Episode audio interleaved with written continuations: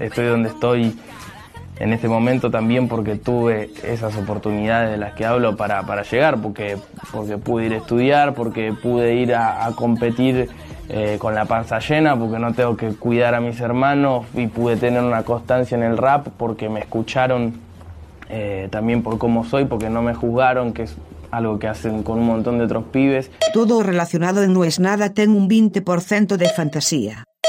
Non aceptamos queixas.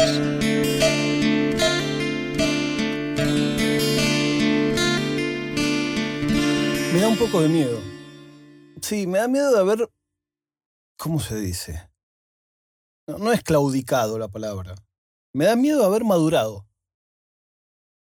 Alguna vez conté en este podcast que Gerardo Sofovich me acusó de maniqueísta una vez, palabra cuyo significado yo desconocía.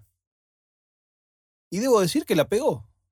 En ese entonces mi pensamiento era muy maniqueo. Creo que al día de hoy todavía lo es. Sin embargo, me di cuenta, quizás es la edad, que estoy empezando a pensar la posibilidad de separar algo que dice una persona de todo el resto de lo que dice esa persona. ¿Qué quiero decir?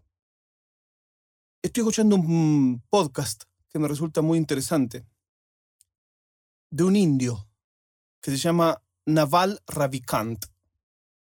Y me parece muy, muy, muy interesante. Es un podcast viejo, con lo cual me gusta esa idea de escuchar algo que no fue hecho esta semana para esta semana. Abro un paréntesis. Hay una persona que escucha este podcast todos los días, pero un año después de que fue hecho cada capítulo. Me parece espectacular. Y me contó que es como un viaje en el tiempo. Me dio un ejemplo increíble que es, escuchó el día del cumpleaños de Maradona y mi indignación. Y me decía, yo te escuchaba y pensaba, este chabón no sabe lo que va a pasar apenas días después de que él diga esto. Era cierto.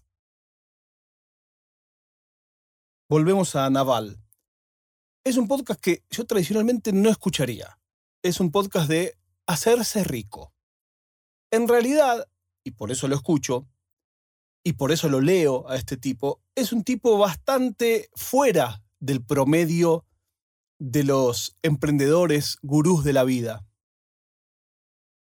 ¿Por qué digo que me parece que cambié antes al escuchar la oración, si yo me hice rico, cualquiera puede hacerse rico? hubiera pagado y tirado el podcast a la mierda. Yo no coincido con esa idea de la meritocracia y de esa idea de que las situaciones particulares sean extrapolables.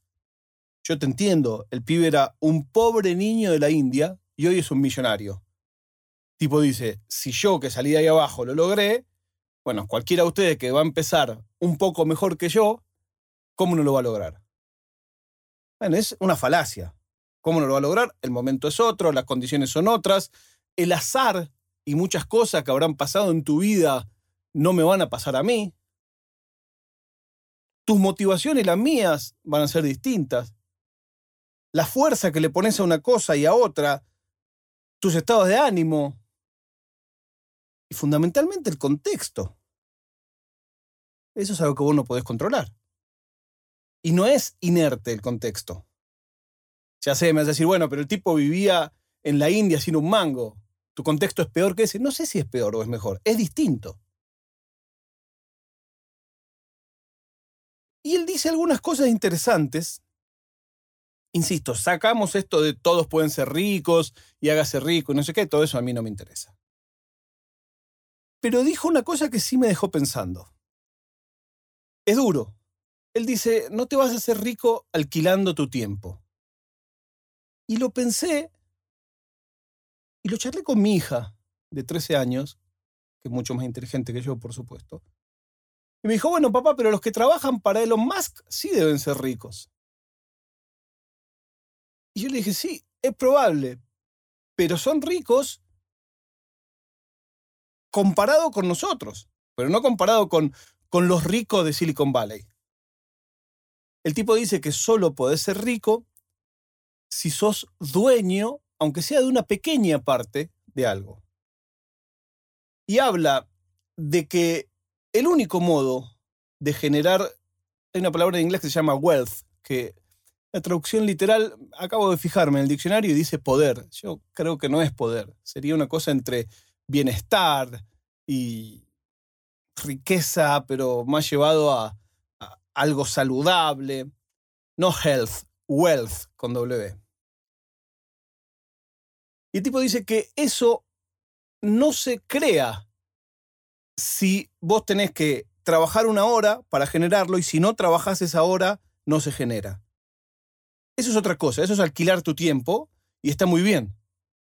Pero no es eso lo que te va a hacer rico. Si tu objetivo, que no es el mío, es ser rico, tenés que saber de entrada que el único modo que tenés de hacerlo es encontrar, dice él, algo que la sociedad todavía no sepa cómo conseguir a escala.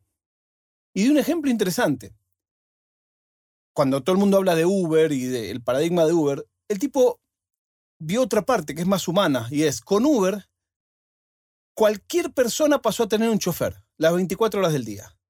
Es interesante ese ángulo, nunca lo había pensado yo. Otra cosa que dijo me pegó mucho. Y decía, ¿cómo te libras de la competencia? Es casi imposible. Pero dijo una cosa que me resonó mucho.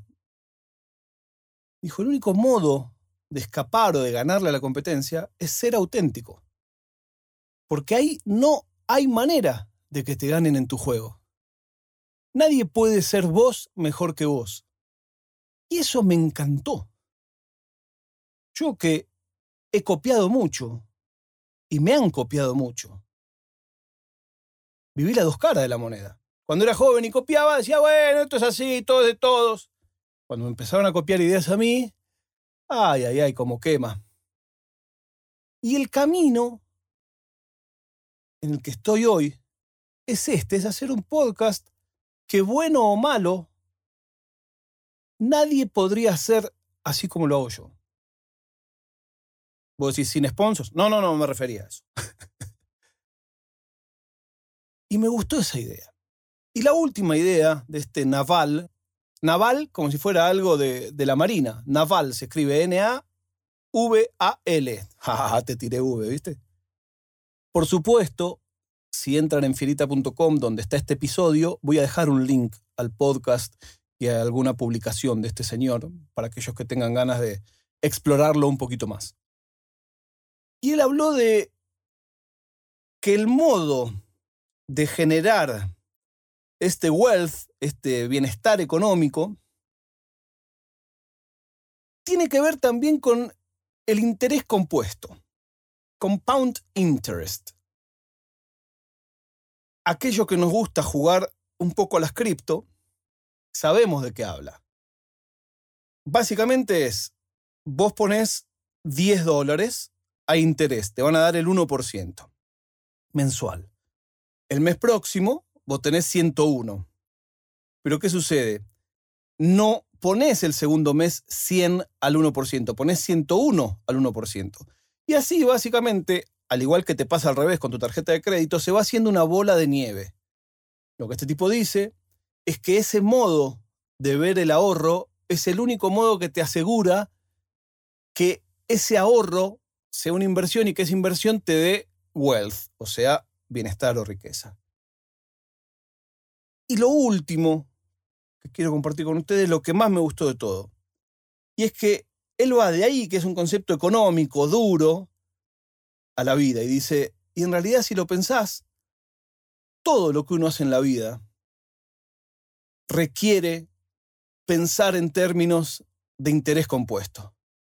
Cuando vos conoces a una persona que te gusta, un tiempo después decidís ponerle un título a tu relación, un tiempo después te casás o te vas a vivir juntos o las dos cosas, y ahí todo el tiempo estás poniendo más a ese capital, cada vez estás invirtiendo más en ese capital y ese invertir más te da más cosas y formás una familia, obviamente a los que nos gusta, a los que queremos eso, no, es que si no tenés una familia no te realizaste en la vida. Está hablando a los que les gusta ese plan, ¿no?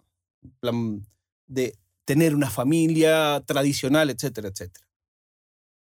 Y me gustó esa idea. Y hablaba de que la paternidad también es eso, es todos los días ir agregando un poquito y eso va siendo cada vez más grande. Y aquello a lo que vos le agregás el segundo día ya no es lo mismo a lo que le agregaste el primero. Me gustó pensar en términos de interés compuesto para muchos proyectos de la vida. La experiencia es eso. Que hoy te parezca sencillo, algo que hace 15 años te hubiera parecido imposible de solucionar. Tiene que ver con tu experiencia. Tiene que ver con que ya no sos más ese 100. Ya sos el 100 más el 1%, más el 1% de ese 100 más el 1%, etcétera, etcétera, etcétera. Me gustó ese modo de pensar. La prueba de vida del día de hoy es que Argentina eliminó a Brasil en el Mundial de Futsal en Lituania, lo cual me alegró muchísimo.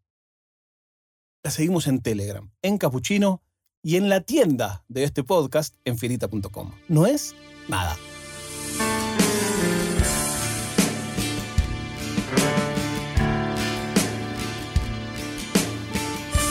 È una produzione di OfficinaNerd.com.